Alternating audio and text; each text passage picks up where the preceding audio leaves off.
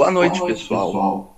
É, eu vi que vocês já estão se reunindo já há algum tempo, né? E eu já entrei por curiosidade para saber como que é a rotina de estudo de vocês, né? Até para a gente é, ir se conhecendo melhor, né?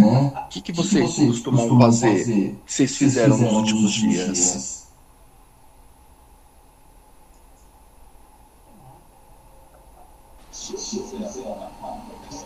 Oi, Marco. Tá, meu áudio tá bom pra vocês? Tá, tá muito bom. Beleza, que hoje eu não estou conseguindo pelo notebook, eu vou usar pelo celular. É, Marco, então, já você que está entrando agora para conhecer um pouquinho a dinâmica, é, a gente faz a divisão do conteúdo, quantidade de artigos entre as pessoas que se dispõem a fazer a apresentação, e aí cada um vai, vai fazendo a leitura, vai explicando um pouco do conteúdo, é, aí quem quiser pode fazendo por é, utiliza questões para para ficar mais didática a aula. Quem não quiser também também não tem problema, fica à vontade do apresentador. É, a gente já passou já por por alguns conteúdos já, já inclusive conseguimos passar por lá pelo CPC completo e faz duas aulas que a gente entrou em constitucional. O constitucional é uma matéria pequena, então tem mais essa aula de hoje e mais da semana que vem a gente já vai encerrar a constitucional e aí a gente vai sempre rodando entre a, as matérias do direito. Aí quando a gente acabar constitucional a gente vai fazer uma revisão de CPC. Fazer uma revisão, né, que a gente só viu o conteúdo, mas a gente não reviu. Então a gente vai fazer um, uma revisão por uma bateria de questões. E no final da aula também, quando a gente tem uns 10, 15 minutinhos livre, a gente faz umas questões de atualidades também. Basicamente é, é assim que está sendo a dinâmica das nossas aulas aqui, Marco. Bacana, legal. Eu tô te perguntando assim, mas é, é, não tô querendo trabalhar nada. A hora que for para começar, a gente fecha o microfone e vocês estudam, né? Eu hoje eu vou observar mais, né, tal. Mas muito interessante o, o, o movimento de vocês, muito bacana. Então, pessoal, já ah, aguardamos oito minutos. Acho que já podemos começar. Pode começar, Vanu. Você que é, é, vai fazer a primeira apresentação, né? Isso. Boa tá, noite a todos. O, o Edgar ele informou que vai entrar um pouquinho mais tarde, às 20 horas. E a Débora também falou que já está entrando já. Daqui a pouco ela entra na sala. Ok. Pode começar, Vanessa. Artigo 37 da Constituição Federal. Princípios da administração pública. A administração pública, direta e indireta, de qualquer dos poderes da União, dos Estados, do Distrito Federal e dos municípios, obedecerá aos princípios de legalidade, impessoalidade, moralidade, publicidade, eficiência e também ao seguinte: então, sempre que a gente falar de princípio da administração pública, direta e indireta, a gente nunca esquece que é o LIMP, legalidade, impessoalidade, moralidade, publicidade e eficiência, o LIMP. Para memorizar, os concurseiros usam muito esse mnemônio. Os cargos, empregos e funções públicas são acessíveis aos brasileiros que preencham os requisitos estabelecidos em lei, assim como aos estrangeiros na forma da lei.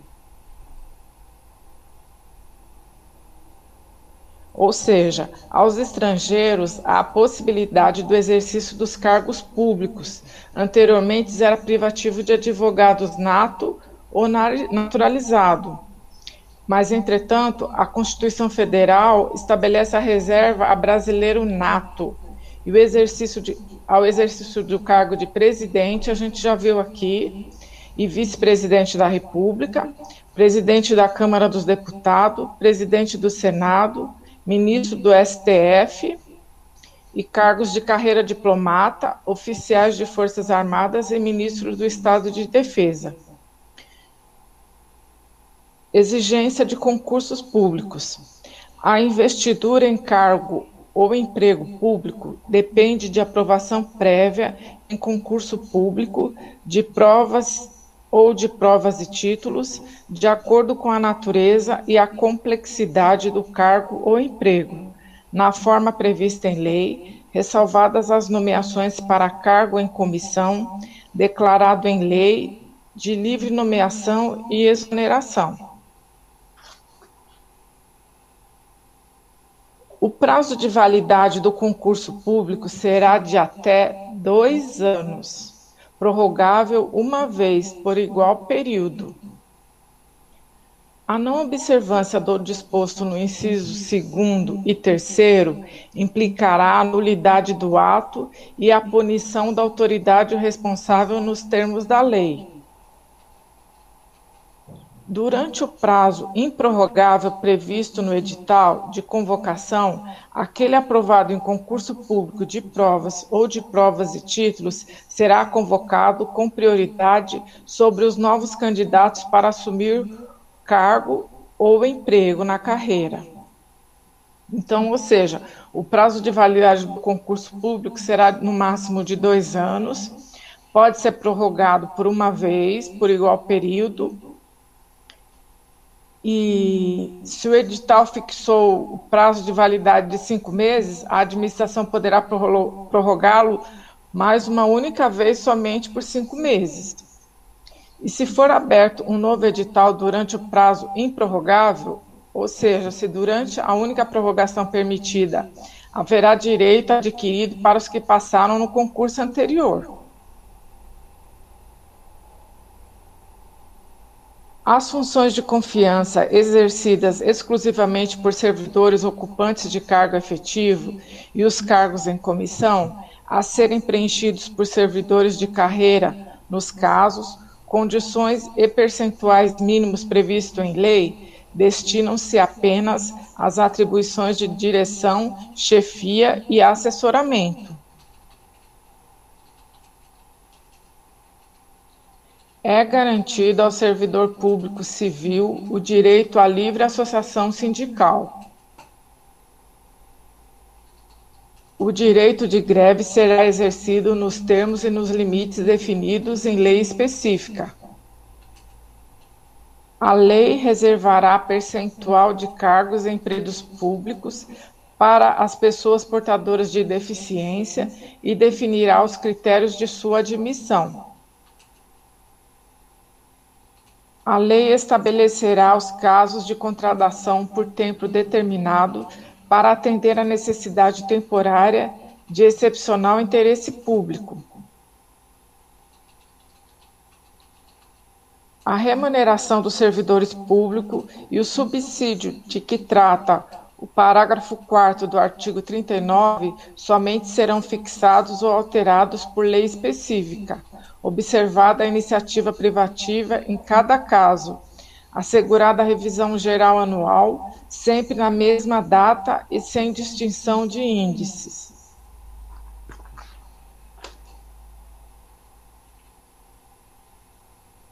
Então, ele está dizendo aqui, no artigo 39, que não cai no nosso concurso isso. Então, só um minutinho.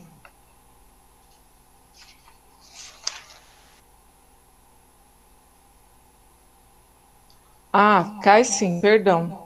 O artigo 39 ele vai falar mais lá na frente. Então, a remuneração dos servidores públicos e o subsídio de que trata o parágrafo 4 do artigo 39, ele está falando do artigo 39? Peraí.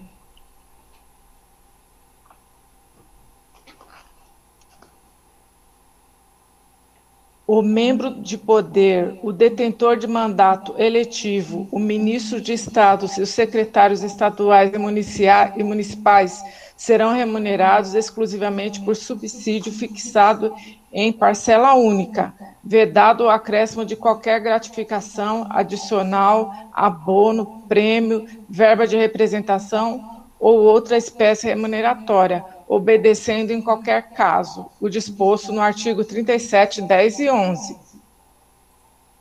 Então, o que, eles estão falando aqui? Que quem tem um mandato eletivo, um ministro de Estado, de secretaria estadual, municipal, ele vai receber só o subsídio fixado em uma parcela só, não vai ter nenhum acréscimo, nenhuma gratificação.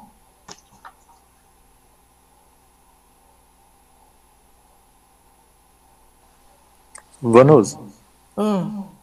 eu fiquei com uma dúvida aqui, é, mas eu acho que é, mas acho que já até esclareci já, porque aqui fala mandato eletivo, né? Mas a gente sabe que os deputados, vereadores, eles têm adicionais, né?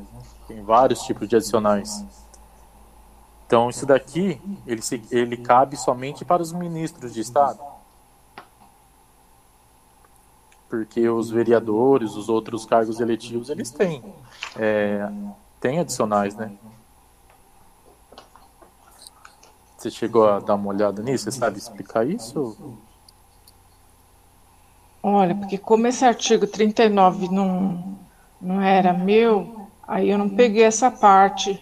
Uhum. Não, isso foi uma dúvida agora que eu. Mas vai, Fiquei. a pessoa que vai falar agora na próxima, ela vai pegar. Mas eu acho que é por causa disso, porque aqui ele fala dos ministros de Estado, ministros e secretários. Então, como ele está sendo específico, então acho que só nesses casos, ministro e secretário, que não tem adicional. Mas bom, pode É, exatamente. Seguir, é, né? Oi, tá me ouvindo? Tô, sim. tô sim. Oi, aqui é Michele é, é, eu queria acrescentar né, uma contribuição para a nossa discussão. É, os vereadores entram porque fala de detentor de mandato eletivo, mas eu acho que o que o colega está se referindo são indenizações. A lei deu um jeitinho de criar, de criar uma exceção para o 39.4 da Constituição. Então, tudo que eles recebem por fora não configura como gratificação, prêmio, leva, mas como indenização. Então, por isso que eles hum. recebem é um, é um jeitinho. É um jeitinho, né? Ah, legal. É, foi o que o, o Marco comentou aqui no, no chat também, isso agora, exatamente isso que você falou.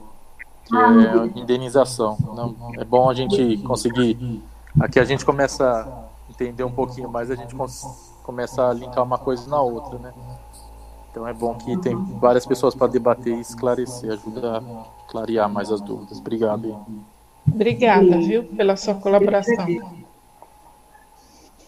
A remuneração e o subsídio dos ocupantes de cargos, funções e empregos públicos da administração direta, autárquica e fundacional dos membros de qualquer dos poderes da União, dos estados, do Distrito Federal e dos municípios, dos detentores de mandato eletivo e dos demais agentes políticos e os proventes pensões ou outra espécie remuneratória, percebidos cumulativamente ou não, incluídas as vantagens pessoais ou de qualquer outra natureza, não poderão exceder o subsídio mensal em espécie.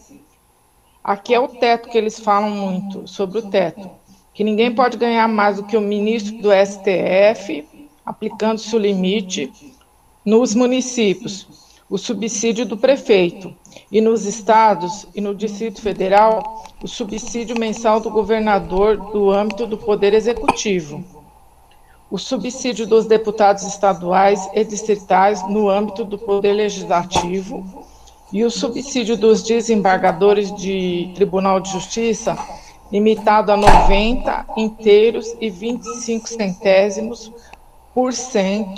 do subsídio mensal em espécie dos ministros do STF no âmbito do Poder Judiciário, aplicável estes aos membros do Ministério Público, aos procuradores e aos defensores. Então, em cada camada tem um teto que não pode ser ultrapassado. Por exemplo, no âmbito do Poder Judiciário, aplicável a este o limite aos membros do Ministério Público, aos procuradores e aos defensores.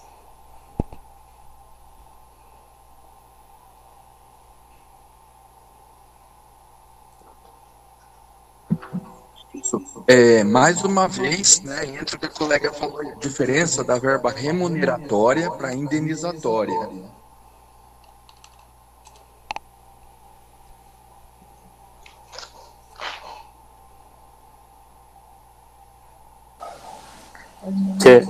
Quer complementar, Marco?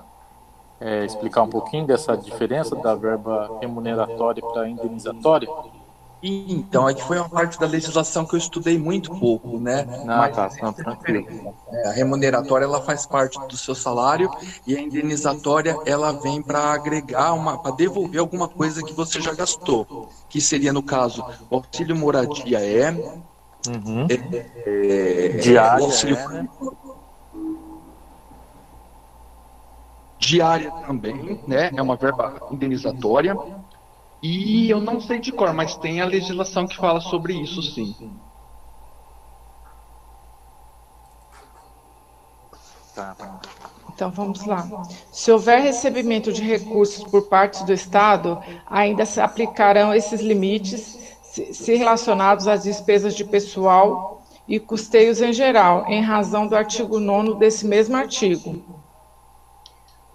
O artigo 9 o disposto no inciso 12, 11, perdão, aplica-se às empresas públicas, às sociedades de economia mistas e às subsidiárias que receberem recursos da União, dos estados, do Distrito Federal ou dos municípios para pagamento de despesas de pessoal e de custeio em geral, ou de custeio em geral.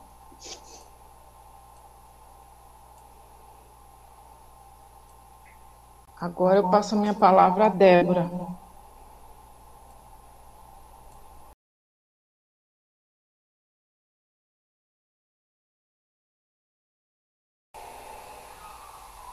Oi, estão me ouvindo? Sim, agora sim. Os vencimentos dos cargos do Poder Legislativo e do Poder Judiciário não poderão ser superiores aos pagos pelo Poder Executivo.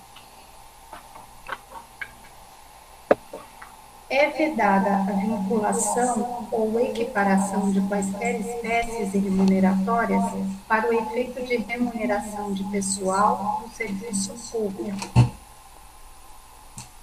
Os acréscimos pecuniários percebidos por servidor público não serão computados nem acumulados para fins de concessão de acréscimos ulteriores o subsídio e os vencimentos dos ocupantes de cargos e empregos públicos são irredutíveis, ressalvado o disposto nos incisos 11 e 14 deste artigo, e nos artigos 39, parágrafo 4 150, inciso 2, 153, inciso 3 e 153, parágrafo 2 inciso 1 é vedada a acumulação remunerada de cargos públicos, exceto quando houver compatibilidade de horários, observado em qualquer caso o disposto no inciso 11. A linha A. A de dois cargos de professor, a de um cargo de professor com outro técnico ou científico, a de dois cargos ou empregos privativos de profissionais de saúde com profissões regulamentadas.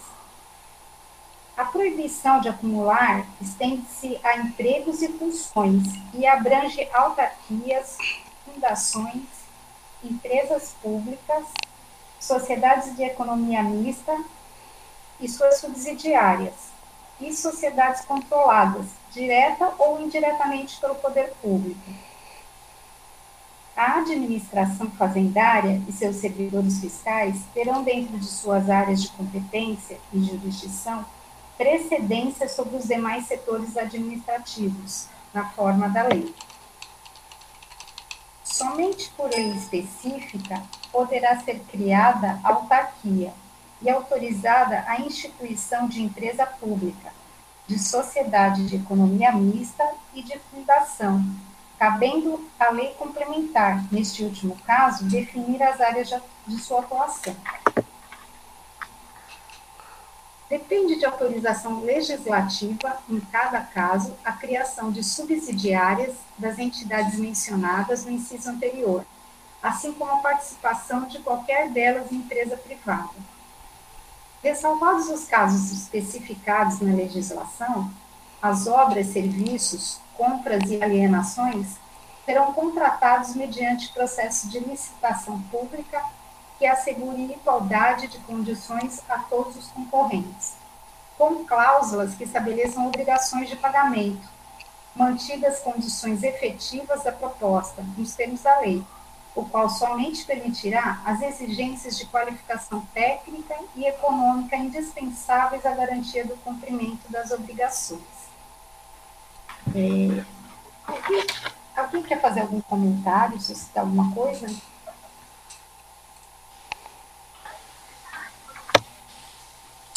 Eu acho que é importante a gente só é, salientar, acho que o Marco também ia comentar sobre isso, é, da importância do acúmulo de cargos. Eu acho que isso aqui é uma questão é que. Para quem já é servidor público, a pessoa é, já é uma. Perdão, desculpa. É, para quem. Desculpa te interromper. É, para quem já é servidor público, é uma questão assim que é normal, mas às vezes para quem está fora não entende muito bem essa questão, né? Resumindo a situação que está aí, né? Quem assume e, e, e exerce um cargo de 40 horas semanais não pode acumular mais nada, mas professor e médico pode acumular obedecendo os horários, né, em diferentes lugares, né? É, eu entendi dessa forma também. Isso. E além disso. Sempre vai ter. Ele sempre vai acumular, né? Tanto o profissional da saúde quanto o professor. Isso, e tem uma terceira hipótese, que é professor com cargo técnico ou científico. Né? Então a gente tem três possibilidades de acúmulo, que é o professor com professor, profissional da saúde com profissional da saúde e o terceiro seria professor com um cargo técnico ou com um outro cargo científico. Acho importante é, deixar claro que são todos, a ah, desculpa, são todos cargos públicos, né? Porque muitas vezes as questões colocam, é, ah, professor de universidade particular, e confundem, né? Iniciativa privada com a pública particular, ele pode dar aula em 500, se ele quiser, e se houver compatibilidade, se ele tiver saúde, se conseguir dar. Mas público não. Então, só ficar atento nisso nas questões. Isso, boa colocação. A minha parte, acho que é só.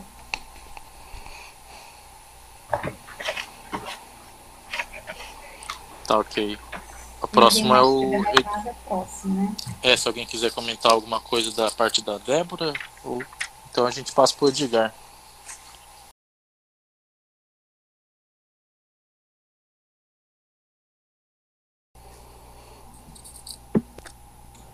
Boa noite, pessoal. Boa noite. Boa noite. Inciso 22. É, as administrações tributárias da União, dos Estados, do Distrito Federal e dos municípios, atividades essenciais ao funcionamento do Estado, exercidas por servidores de carreiras específicas, terão recursos prioritários para a realização de suas atividades e atuarão de forma integrada, inclusive com o compartilhamento de cadastros e de informações fiscais na forma da lei ou convênio. É, essas administrações tributárias que fala aqui, é, nós temos como exemplo a Receita Federal, né? Que ela pode compartilhar dados, informações fiscais e é exercida apenas por servidores de carreiras específicas. Parágrafo 1. A publicidade dos atos, programas, obras, serviços e campanhas dos órgãos públicos deverá ter caráter educativo, informativo ou de orientação social, dela não podendo constar nomes, símbolos ou imagens que caracterizem promoção pessoal de autoridades ou servidores públicos. Aqui podemos dar um exemplo do que não pode ser feito, né?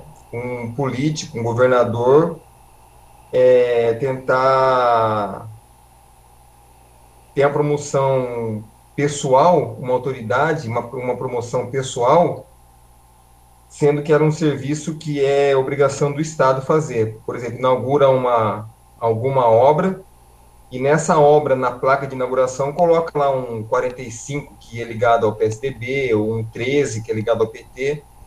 Então, esse tipo de promoção, ele, a, a CF, ela, ela proíbe essa publicidade. Posso complementar? Pode sim, fazendo um favor. É, a, a colega Vanusa, ela nos elencou os princípios da administração no caput do 37, dentre eles a impessoalidade. Então, esse inciso que o colega acabou de ler é o exemplo da impessoalidade do artigo 37. Não pode, a, administração não pode se valer de meios pessoais, individuais, né? Que ser neutra. Tem promoção pessoal da autoridade, do governo, do partido. Não, legal, bem lembrado.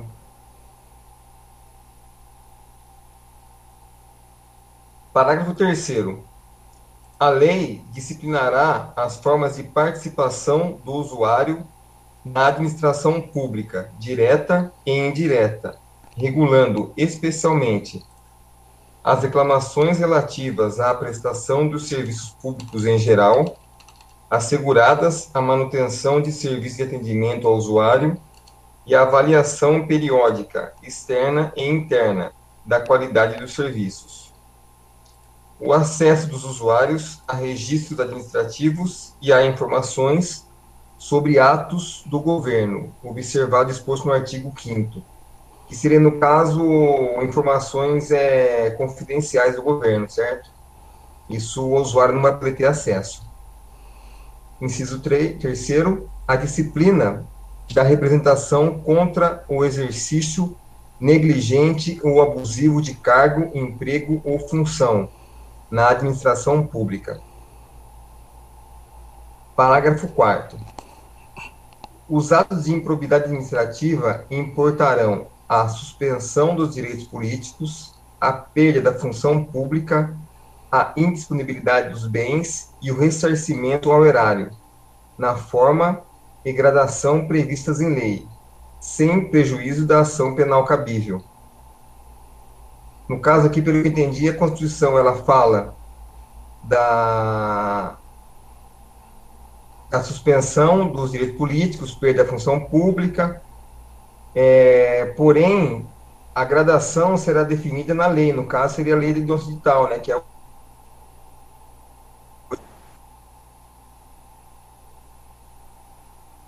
Parágrafo 5 A lei estabelecerá os prazos de prescrição para ilícitos praticados por qualquer agente, servidor ou não, que causem prejuízo ao erário, ressalvadas as respectivas ações de ressarcimento. É aqui na lei 8429 ela ela determina a prescrição, né?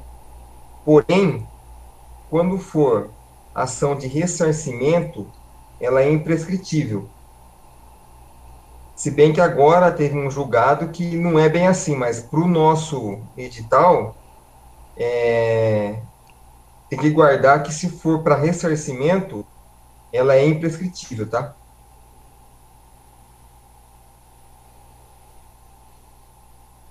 Parágrafo 6 As pessoas jurídicas de direito público e as de direito privado, prestadoras de serviços públicos, responderão pelos danos que seus agentes, nessa qualidade, causarem a terceiros, assegurado o direito de regresso contra o responsável, nos casos de dolo ou culpa. É um exemplo, eu sou servidor público e, e bato o carro do, um carro do, do, do Estado. É, a pessoa que se sentir lesada, ela não vai impetrar uma ação contra a minha pessoa, e sim contra o Estado. No caso, seria a pessoa de direito público ou direito privado. Porém, depois tem o direito de regresso, ou seja, o Estado ele pode vir para cima de mim para poder ressarcir aquilo que ele foi obrigado a ressarcir a, a pessoa lesada. Parágrafo 7. A lei disporá sobre os requisitos e as restrições ao ocupante de cargo ou emprego da administração direta e indireta, que possibilite o acesso a informações privilegiadas. Parágrafo 8 a autonomia gerencial, orçamentária e financeira dos órgãos e entidades da administração direta e indireta poderá ser ampliada mediante contrato a ser firmado entre os administradores e o poder público, que tenha por objeto a fixação de metas de desempenho para o órgão ou entidade, cabendo à lei dispor sobre o prazo de duração do contrato, os controles e critérios de avaliação de desempenho, direitos, obrigações e responsabilidades dirigentes, a remuneração do pessoal. É, as questões que eu venho fazendo a respeito do 37, muitas vezes é, o examinador ele tenta confundir vocês, nos confundir na verdade, né? É, ao invés de, por exemplo, o, por exemplo, o parágrafo 5 a lei estabelecerá no parágrafo 7 a lei disporá. No parágrafo 3 a lei disciplinará. Sempre ele coloca que não é a lei, sim a CF. Então é, é bom a gente sempre tentar diferenciar o que é a lei e o que é a CF.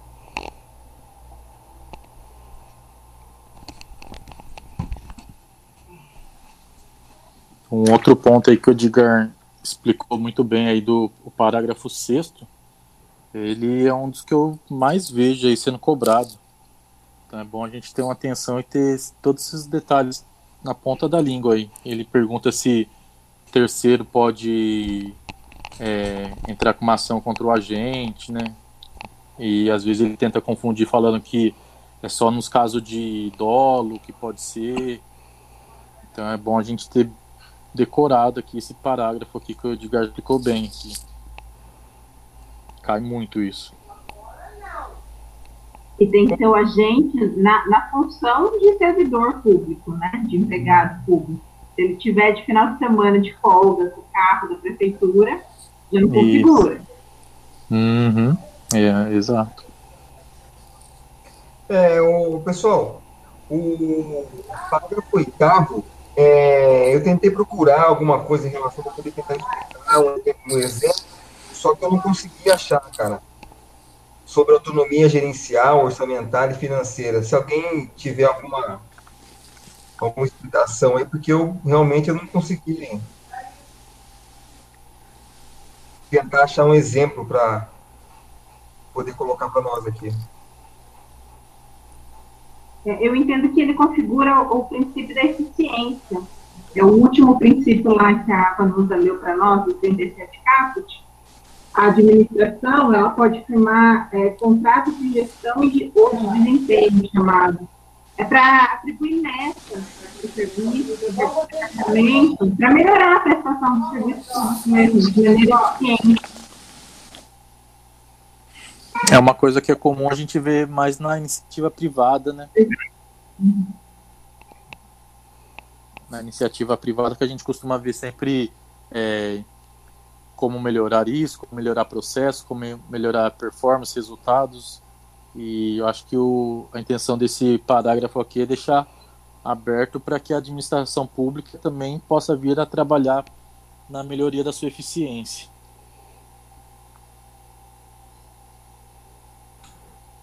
Não, maravilha. Obrigado. Beleza, eu vou iniciar agora aqui a leitura da minha parte. É, é, parágrafo. Felipe. Oi. Tá saindo meu áudio, né? Tá, tá saindo. É, voltei. Só, Beleza. não sei se chegaram a falar, mas só para frisar, ali no, no parágrafo 4 ele fala dos atos de improbidade administrativa, né? Tem uma lei específica que é o 8429, que a gente já até estudou, né? Aqui fala da suspensão dos direitos políticos. O que a banca gosta de explorar é cassação dos direitos políticos ou então perda dos direitos políticos. Na verdade, é uhum. suspensão. Isso. E perda, a perda da função pública e suspensão dos direitos políticos. Geralmente ela usa cassação e cassação nem pode. Então, sempre quando vê cassação, você já, já considera errada, porque não, é, não existe cassação dos direitos políticos, né? Não tenho certeza se existe, deve existir, mas para o nosso edital não existe. Não, eu vi que tem um parágrafo, agora eu não lembro qual, mas tem um parágrafo falando que não é que não é permitida a cassação do direito político. Agora só se tiver muito é, confund, confundindo muito aí. Mas... Eu, já li, eu já li sobre isso. Não existe cassação de direito político, não. Não é existe. Né? Suspensão né? mesmo. Pode ver, ele pode é. fazer o que for, sofrer um impeachment, como Collor, sofreu uhum. impeachment, a Dilma, eles ficam só por um período impossibilitados de ser eleitos. Mas depois cumpriu é. aquele período, eles podem voltar a concorrer. Sim, é, tem um artigo na lei que fala exatamente expresso assim que não não existe cassação de direito político. Depois a gente alguém vai achar lá, a gente vai a gente o edital, o edital do processo de promotoria tem é, o artigo 15. É vedado hum a cassação de direitos políticos, cuja perda ou suspensão dará nos casos, aí elenca três casos, quatro, cinco casos, na verdade.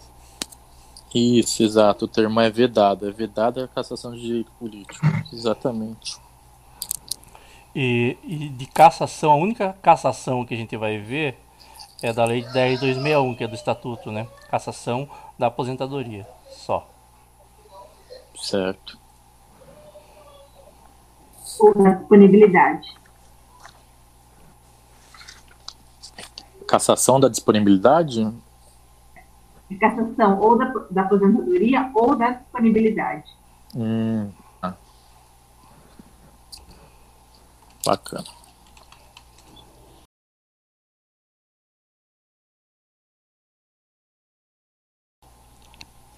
Beleza, então vamos lá. Parágrafo nono. O disposto no inciso 11 aplica-se às empresas públicas e às sociedades de economia mista e às suas subsidiárias que receberem recursos da União, dos Estados, do Distrito Federal ou dos municípios para pagamento de despesas de pessoal ou de custeio em geral. Décimo. É vedada a percepção simultânea de proventos de aposentadoria, decorrente do artigo 40 ou dos artigos 42 e 142, com a remuneração de cargo, emprego ou função pública, ressalvado os cargos acumuláveis na forma desta Constituição, os cargos eletivos e os cargos em comissão declarados em lei de livre nomeação e exoneração. Então, esse parágrafo aqui é importante porque ele fala é, qual situação que é permitido o acúmulo de aposentadoria. Então é, nos é no caso dos cargos é, nos, nos, cargos acumuláveis, né, que foi com, que a gente viu agora atrás. É, no caso dos cargos eletivos e nos cargos no, no caso dos cargos comissionados.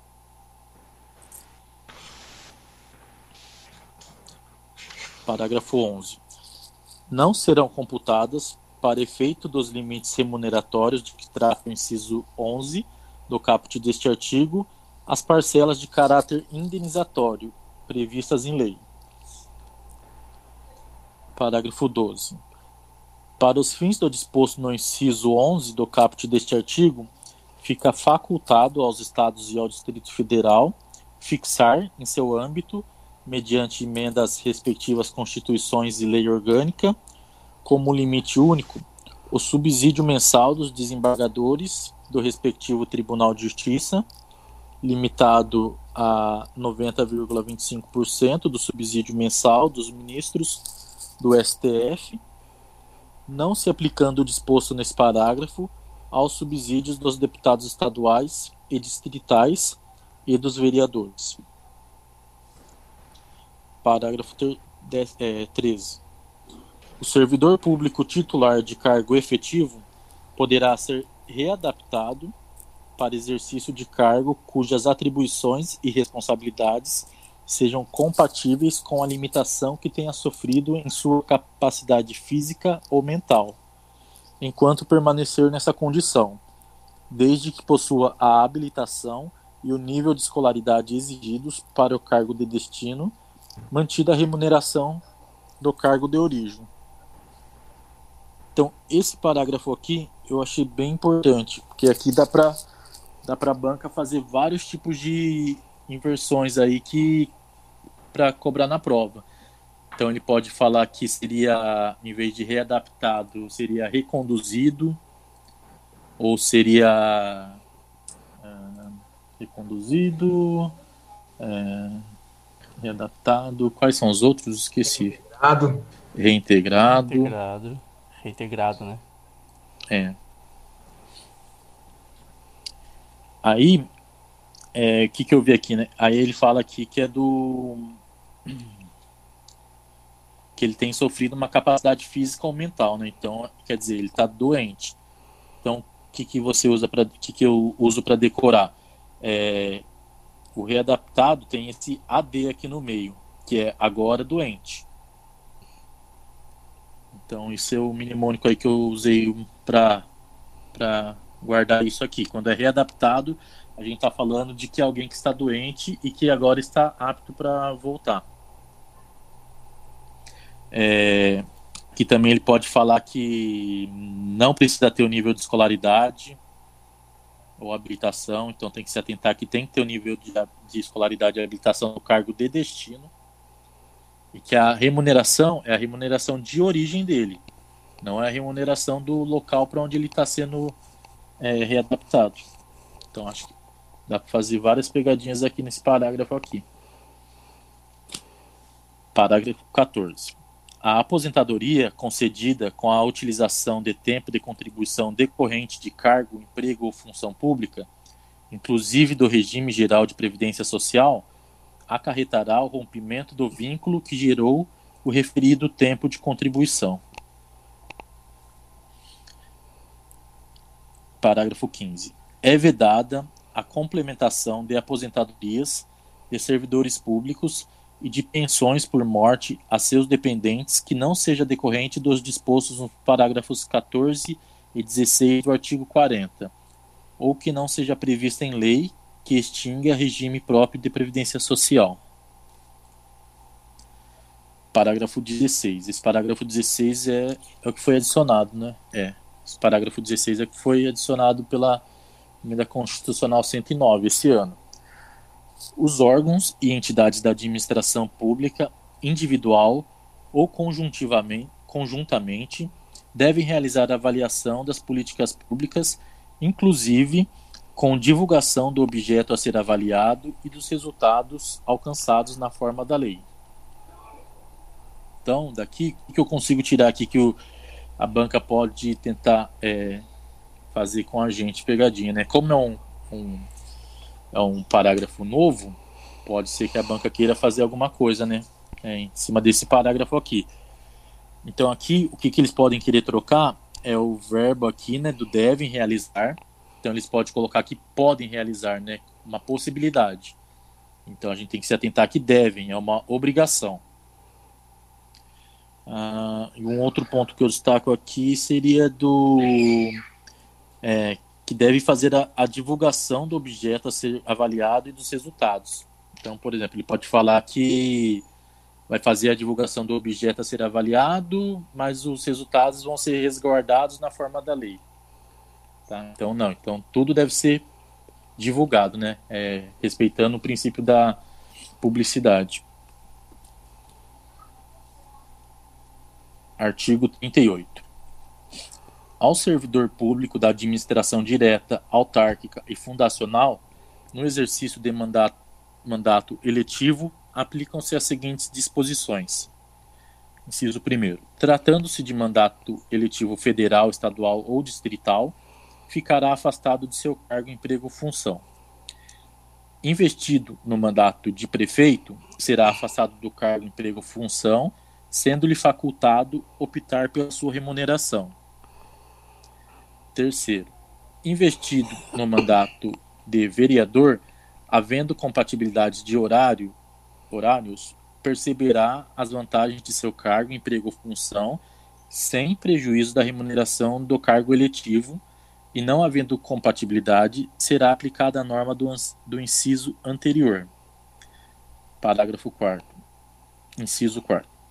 Em qualquer caso que exija o afastamento para o exercício do mandato eletivo, seu tempo de serviço será contado para todos os efeitos legais, exceto para promoção ou merecimento. Inciso 5. Na hipótese de ser segurado de regime próprio de previdência social, permanecerá afiliado a esse regime no ente federativo de origem. Então, aqui esse artigo também eu acho que é bem importante porque uh, ele vai o que pode ser feito aqui, né? É, que a gente tem que entender que quando é mandato eletivo, então aqui ele está falando dos mandatos é, eletivo federal, de prefeitos e vereadores, né? Então ali eu coloco com três escalas. Então o federal que é o mais alto, o federal, estadual e o distrital, que são o mais alto aqui desses três, ele tem que se afastar do cargo, do cargo, né? Então aqui ele está falando as hipóteses de um servidor público. Então, se eu sou um servidor público, eu me elegi para deputado estadual, eu sou obrigado a me, a me afastar do meu cargo, meu cargo lá do serviço público. Aí eu vou para um cargo eletivo agora, né? No caso do prefeito, que é o intermediário ali desses três, ele pode, ele tem a opção de ou ficar com o salário do cargo atual dele, ou com o salário do prefeito, de prefeito. Então vamos supor que eu sou um agente administrativo e fui eleito prefeito, então eu posso escolher meu salário de agente administrativo ou de prefeito. É, então eu tenho essa opção de, da escolha da remuneração. E de vereador, como é o cargo mais baixo, se houver compatibilidade de horário, ele pode ficar com a vantagem dos dois cargos. Então vai entender ali que ele vai trabalhar nas duas funções. Então aqui fala, né, que perceberá a vantagem do cargo é, do seu cargo, emprego ou função, sem prejuízo do cargo eletivo. Então ele vai ficar com os dois cargos. E se não houver a compatibilidade do horário, aí vai ser aplicada a, a norma que é aplicada para o prefeito, dele escolher a remuneração que ele quer receber. Então, desse artigo aí, o que eu tenho para explicar é isso. Se alguém quiser complementar mais alguma coisa. Se ninguém quiser complementar, e passo a palavra para o André.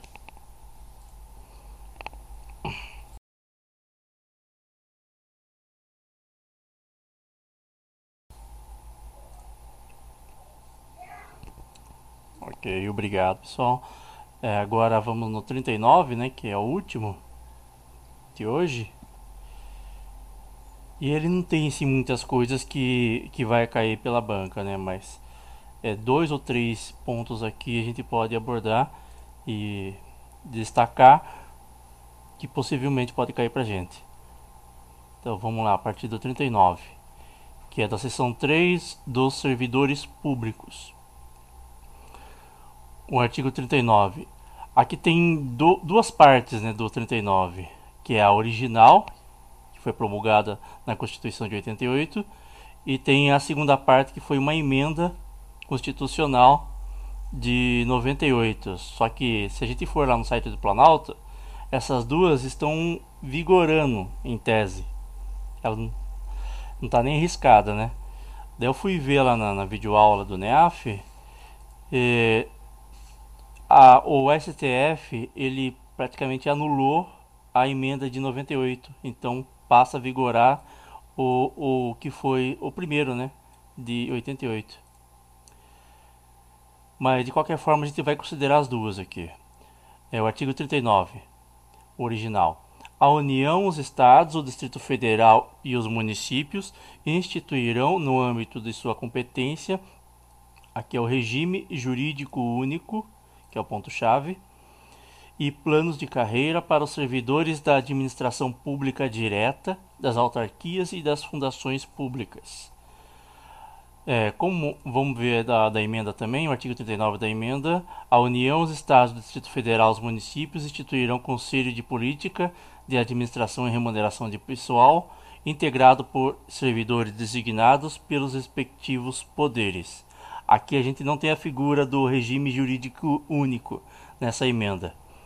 Mas, pela, pelo entendimento do STF, vai valer esse regime jurídico único da, que foi lá da Constituição de 88 original. Okay? Acredito, é, pelo que foi falado lá na videoaula, a banca não vai querer explorar isso daqui, porque é muita. vai dar problema. Né? E esse regime jurídico né, único, se eu não me engano, lá no, no artigo 40 vai especificar os detalhes sobre a Previdência e inclusive as várias atualizações da reforma que a gente teve em 2019. Né? Parágrafo 1. A fixação dos padrões de vencimento e dos demais componentes do sistema remuneratório observará, inciso 1, a, a natureza, o grau de responsabilidade e a complexidade dos cargos componentes de cada carreira. Inciso 2. Os requisitos para a investidura e os requisitos 3, as peculiaridades dos cargos. Dentre todo esse do 39 que a gente vai ver, acredito que o mais importante é esse daqui. É sobre os vencimentos e demais componentes do, do sistema remuneratório. Tem o vencimento, não sei se já foi falado hoje, daí tem o vencimento, que é, seria o salário base, e tem as gratificações que, que vão, compor, vão compor junto à remuneração. E, e isso daí é, é, observará esses itens que foram assinalados aqui. Eu tentei formar um mnemônico aqui para facilitar, porque pro, é, possivelmente essa questão vai cair. Eu vou colocar aqui na, na no chat. Grana grana com rap ou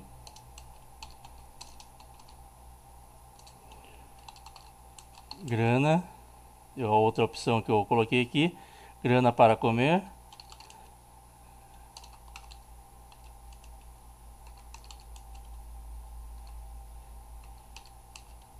E repetir.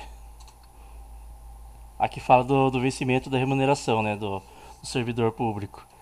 Ele precisa de grana para comer e até repetir, né?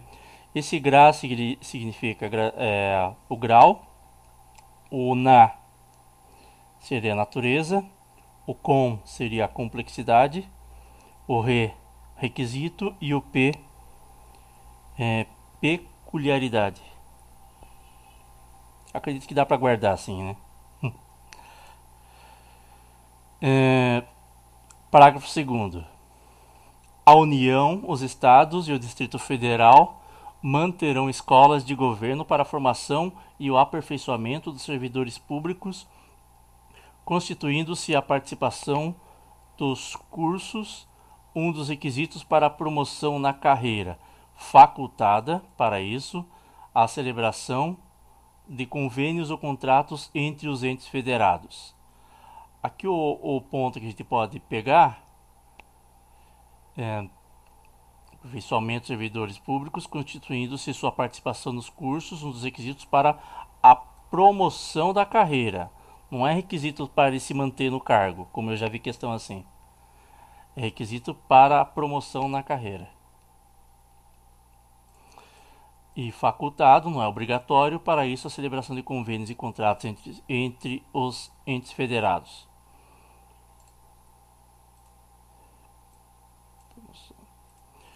O parágrafo 3 aplica-se aos servidores ocupantes de cargo público o disposto no artigo 7 a gente já viu isso daqui lá atrás, né, sobre que fala que se aplica aos, aos trabalhadores urbanos e urbanos e rurais.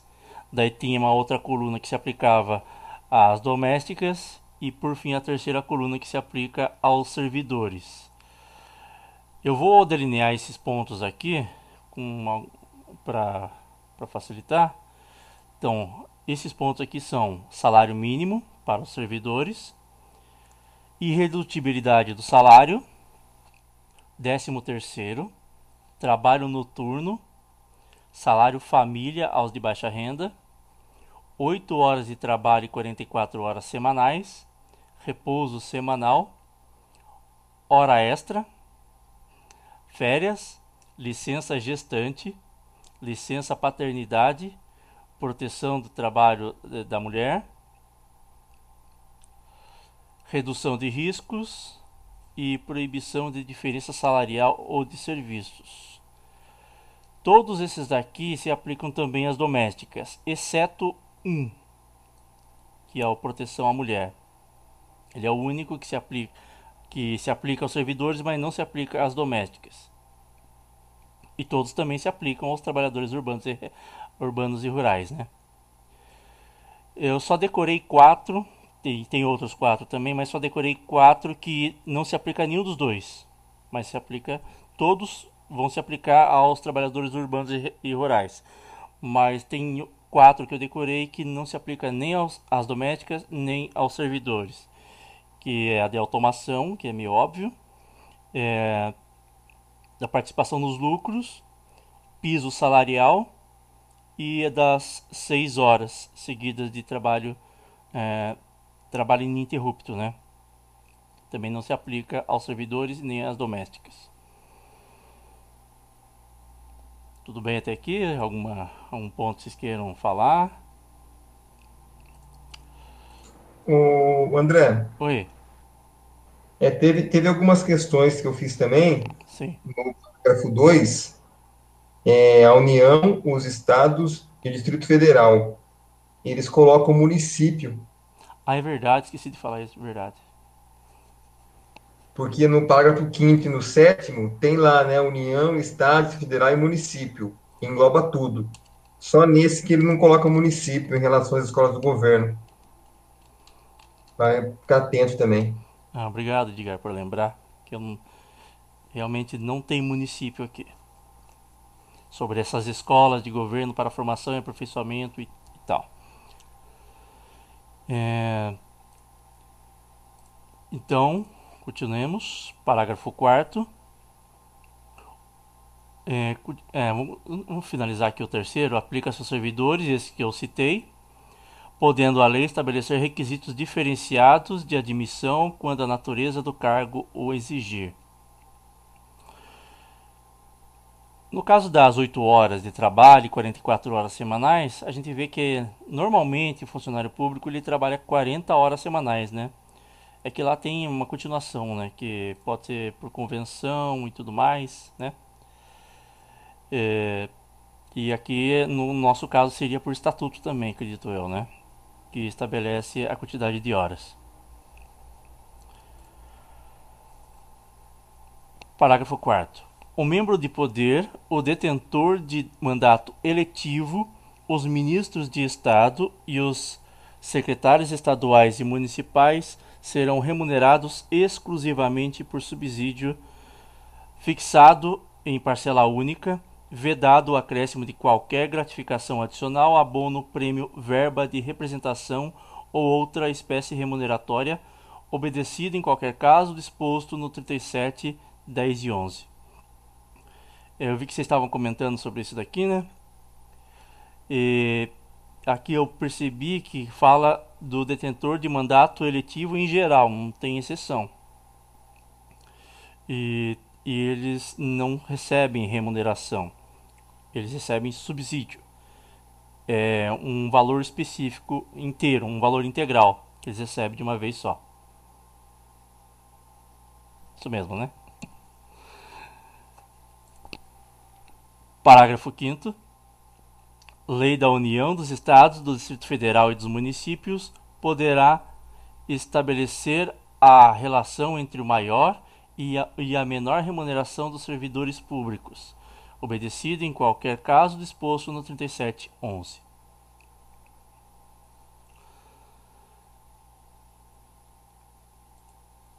Se eu não me engano, ela fala da, da diferença, né, é, que, o, o, salário, que o salário não pode exceder ao dos prefeitos, dos governadores, né?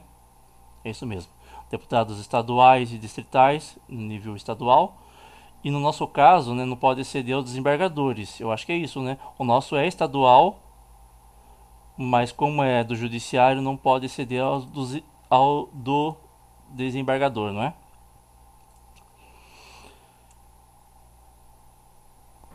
É isso André. É isso, André, isso mesmo. Ok, obrigado. O parágrafo 5 não, parágrafo 6 Os poderes executivo, legislativo e judiciário publicarão, notem, anualmente, não semestralmente, não mensalmente, é anualmente, os valores do subsídio e da remuneração dos cargos e empregos públicos. Parágrafo 7 A Lei da União dos Estados e do Distrito Federal e dos municípios disciplinará a aplicação de recursos orçamentários provenientes da economia com despesas correntes em cada órgão, autarquia e fundação para aplicação no desenvolvimento de programas de qualidade e produtividade treinamento e desenvolvimento, modernização, reaparelhamento e racionalização do serviço público, inclusive sob a forma de adicional ou prêmio de produtividade. É aquele que o Edgar falou, né? Aqui já está citando o município, né? Só aquele único item lá que não cita município. Que é das escolas de governo para é, formação e aperfeiçoamento. As outras aqui citou município também.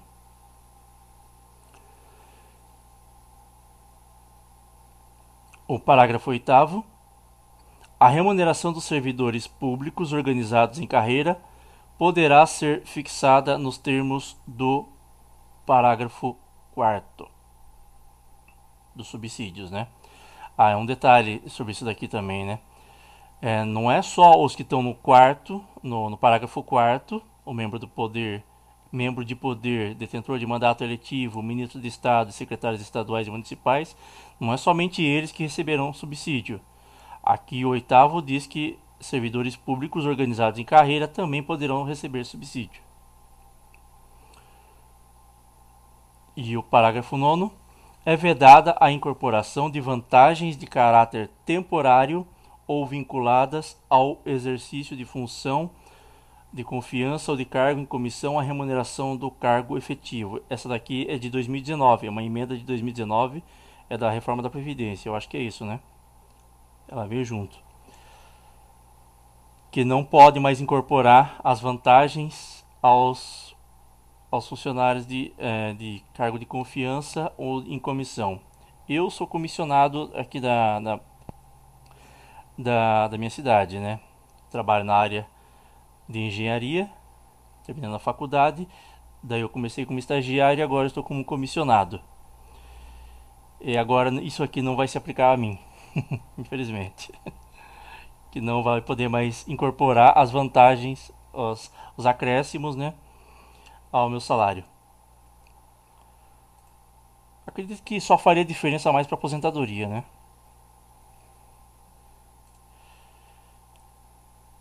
E Parece que é só isso. Vou aproveitar já é, pegar umas questões. Vocês também têm algumas questões que não compartilhar?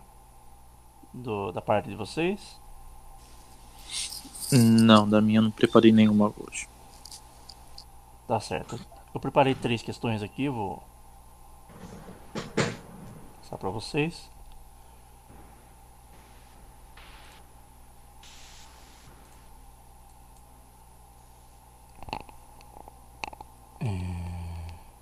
Compartilhar a tela aqui.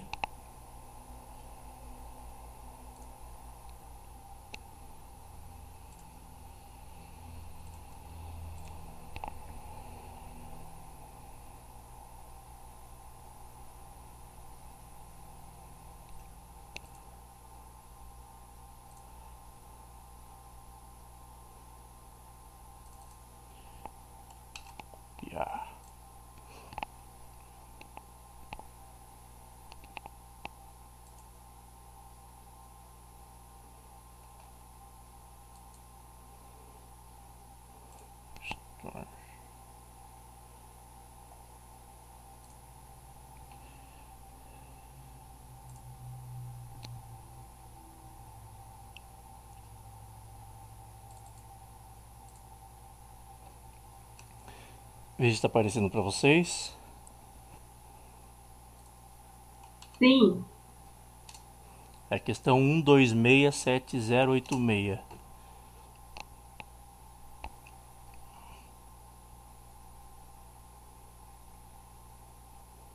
É da VUNESP, tá? Então, fique à vontade para responder. Pelo chat ou por, por áudio, fique à vontade.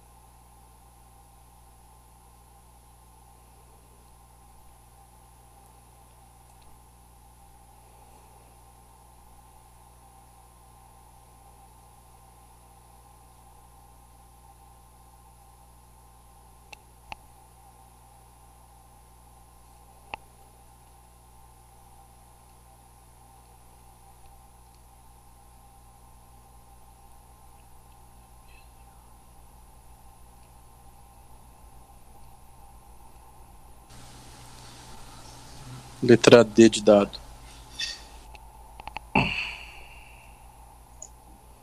D de dado.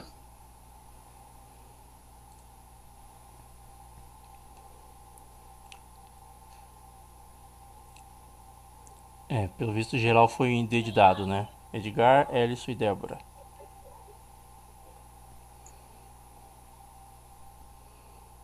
Então, isso mesmo. A Constituição Federal determina que os padrões de investimento e demais componentes do sistema remuneratório, aquele mnemônico lá que eu passei para vocês, se vocês tiverem algum, fiquem à vontade para compartilhar, mas eu só consegui fazer esse, porque não achei outro. Deve observar entre os parâmetros a natureza, o grau de responsabilidade e a complexidade dos cargos, componentes de cada carreira. Tá faltando mais dois aqui, não é? Um, dois, três. Tá faltando dois. Vocês lembram? Peculiaridade. Peculiaridade. Peculiaridade. Tá faltando um.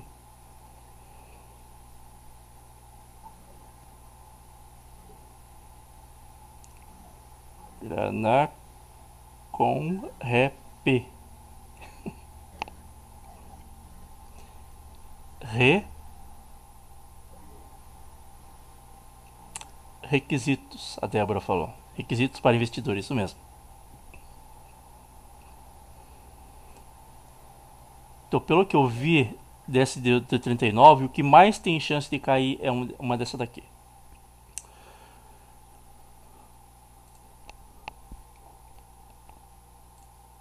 Vamos a mais uma então.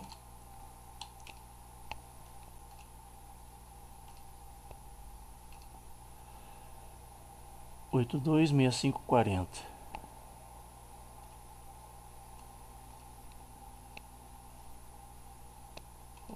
Mas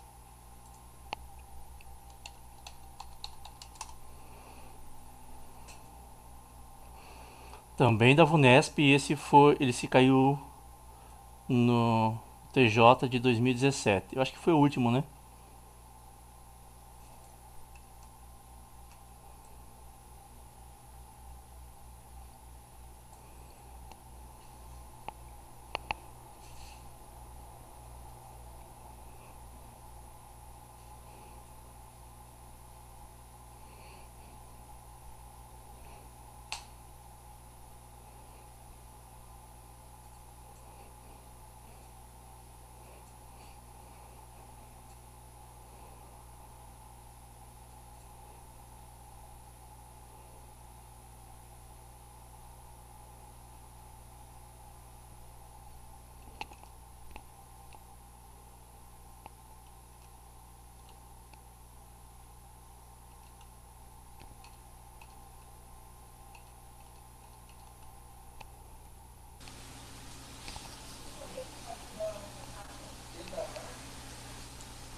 André, sumiu a questão.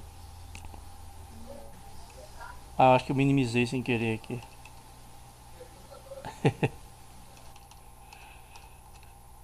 Apareceu, né? Apareceu.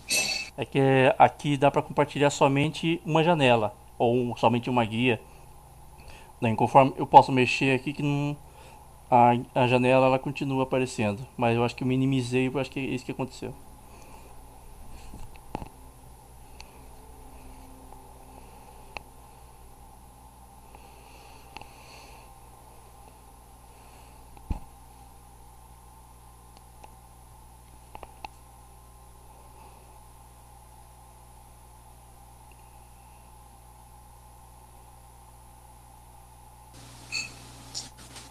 Letra B, por eliminação também, porque eu não, não me lembro dela.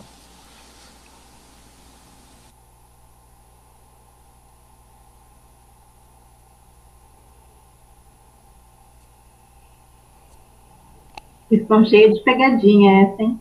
Hum. E caiu pra TJ, inclusive. É.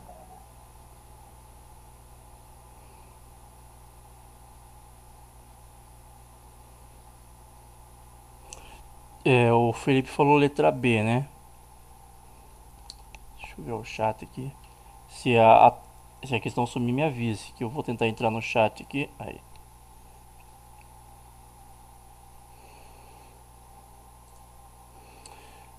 É...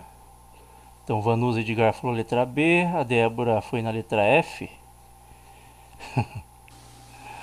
a Mi, né? Letra B, Ellison também letra B. Não, a Débora foi na. A Débora passou. é que não tem a letra, Letra F. F. Ah, Desculpe. é, foi todo mundo na B. Tá certo. Então vamos lá. Geral foi na B, então, B de bola. Qual que é o erro da C, por exemplo? Os detentores de mandato eletivo não poderão ser remunerados exclusivamente por subsídio fixado em parcela única. Serão, né? Remunerados.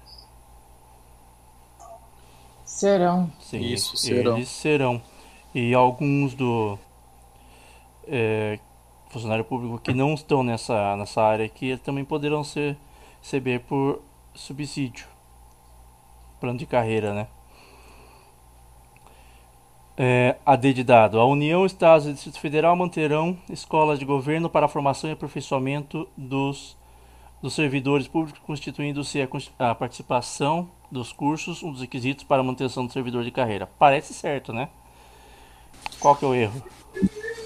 O erro é para manutenção.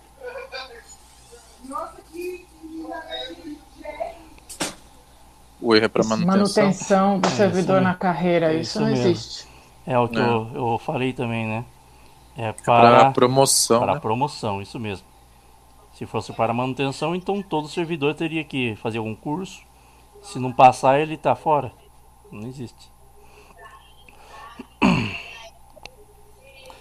Aí, os poderes executivo, legislativo e judiciário publicarão semestralmente os valores do subsídio e da remuneração dos cargos e empregos públicos. Anualmente. Anualmente. Anualmente. Isso mesmo, anualmente.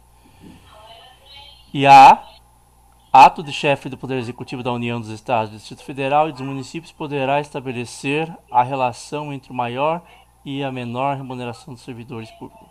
Então, É um pequeno item, É lei, né? Não é ato. é lei, não é o ato do, do Poder Executivo ou do Estado, do Distrito Federal ou da União ou dos municípios.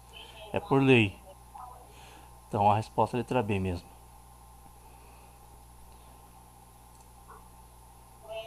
Muito bem. Vamos a mais uma?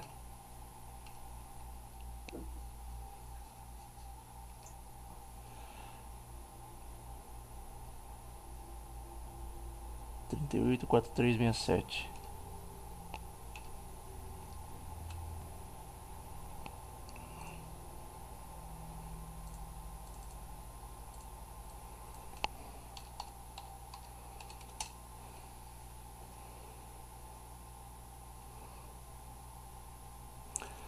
Essa é da FCC, só para dar uma variada.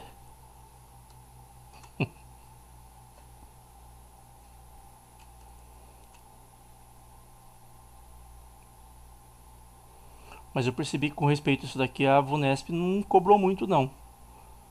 É, sobre o que se aplica aos, aos servidores públicos.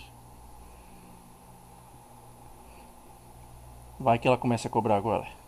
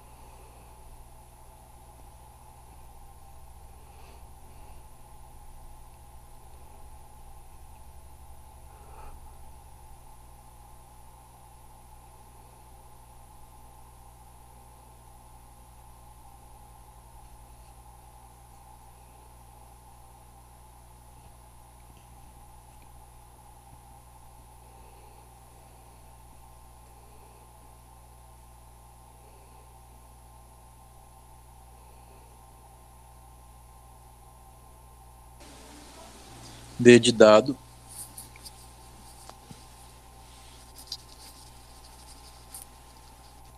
Ah, eu vou de D também, mas a A me pegou, hein?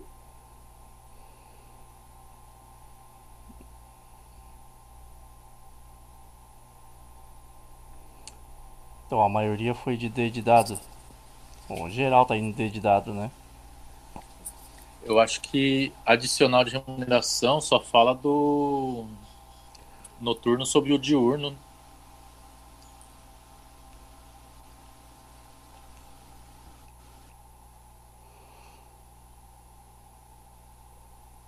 Eu não, não sei de cor, mas eu sei que tem sobre. Tem isso aqui sim. Hum, acho que é isso aqui, depois eu vou verificar lá. É, no caso da E, qual que é o erro da E? Licença gestante, sem prejuízo do cargo da remuneração, com a duração de 180 dias, licença paternidade. Não tem licença gestante 120. para o servidor? Ah, bom. Tem licença gestante, mas não é 180. É 120. E a licença paternidade ela não é especificada a quantidade de dias. Normalmente é 5 dias, né? Mas não é especificada na Constituição. A C. Jornada de 6 horas para trabalho realizado em turnos ininterruptos de revezamento, salvo negociação coletiva. É, esse é um deles que eu falei, é um dos quatro que eu lembro de cor, que não se aplica a nenhum dos dois. Nem às domésticas, nem aos servidores. Particip ah. Participação nos lucros, é meio óbvio que não se aplica a, aos servidores nem às domésticas. Né? E adicional de remuneração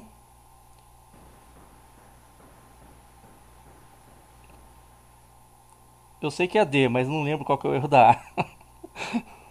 Ah, ah, também, André, é, das domésticas, elas não têm direito também a adicional de remuneração penosa, assim como também não tem o servidor.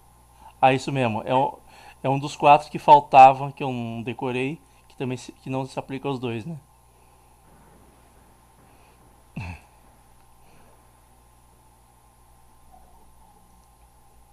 Tá certo. Vamos uma última então?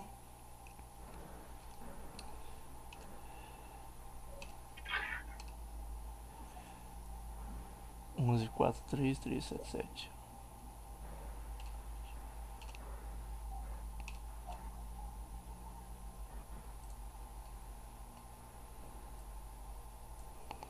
Onze, quatro, três, três, sete, sete.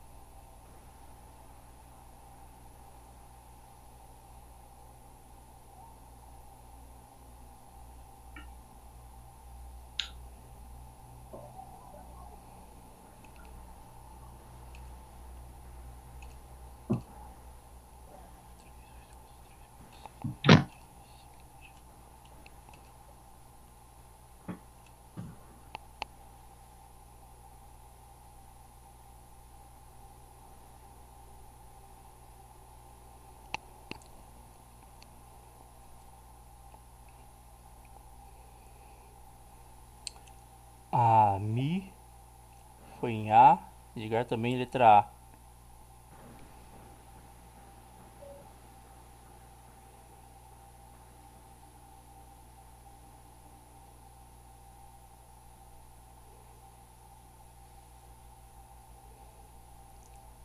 Será que a minha foi que é só uma que é correta, ou...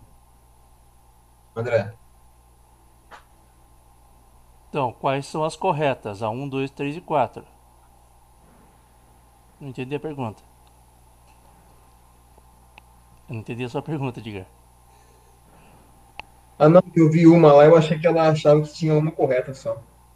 Mas não tem, não tem nem essa opção, não tem. Tô viajando. Hum.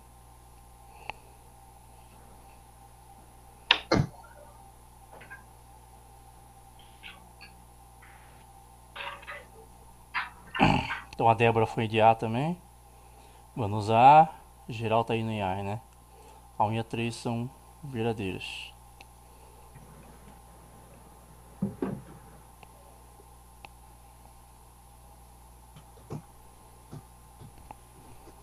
Vamos ver qual é a resposta. É letra A. Qual que é o erro da 2? A 1 e a 3 estão certos, né? Qual que é o erro da 2? Os detentores de mandato eletivo serão remunerados por subsídio fixado em parcela única, admitindo-se acréscimos de gratificações adicionais de prêmios de outras espécies remuneratórias. Não admite acréscimos, né? Isso. Exatamente. E o erro da 4 é vedada a remuneração por meio de subsídio aos servidores públicos organizados em carreira. É vedado, né? É permitido. Não, não é vedada, é permitido. Isso. Então acho que é só, né? Eu ia pegar uns pontos de atualidade, mas as desse ano já praticamente não achei nenhuma mais. É só de dezembro, de novembro, mas qualquer coisa eu mando lá no grupo. Melhor assim, né? Tem a do navio, André. A do navio? É desse ano? É, que o Felipe mandou lá. Vamos ver se eu acho aqui. Eu mando aqui também. Que não vai aparecer na tela daí, né?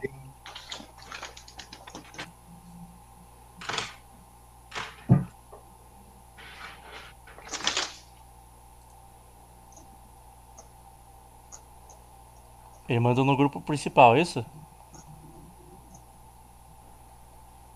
Eu acredito que sim, André.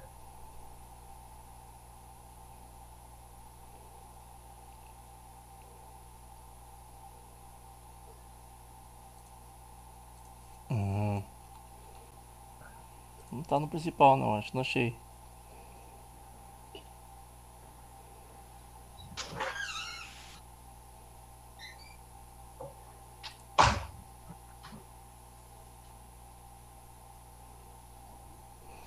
Hum, não tô achando a questão. Aí manda de novo, né, então, porque eu não tô achando. Eu lembro que eu vi a questão, só que não tô achando agora aqui. Mas ele mandou em imagem ou em texto? Acho que foi texto, viu, André?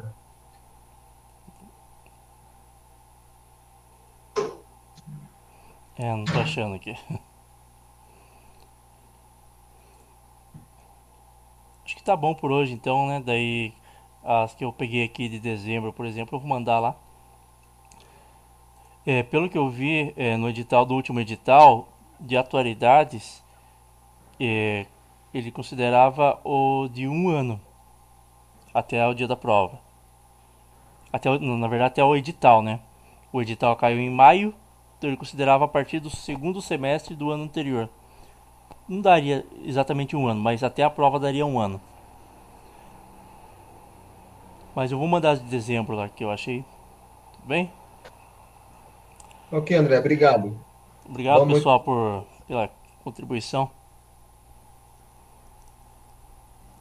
Boa noite. Até a próxima. A semana, o quê? a semana que vem é o quê mesmo? Constitucional, né? Pessoal, é, a boa noite. última de constitucional. Ah, daí depois, depois a gente tá querendo fazer o, o, simuladão do CPC. Ok. Simuladão do CPC. Já peguei uns Avisa materiais. pra gente já começar a estudar antes, né? Sim, peguei uma- uns materiais aí, eu acho que dá pra, pra, pra reaproveitar. Tá certo. Tá bom? Tá bom, tchau. abraço. Obrigado, boa noite pra vocês. Boa noite, obrigada. Nada.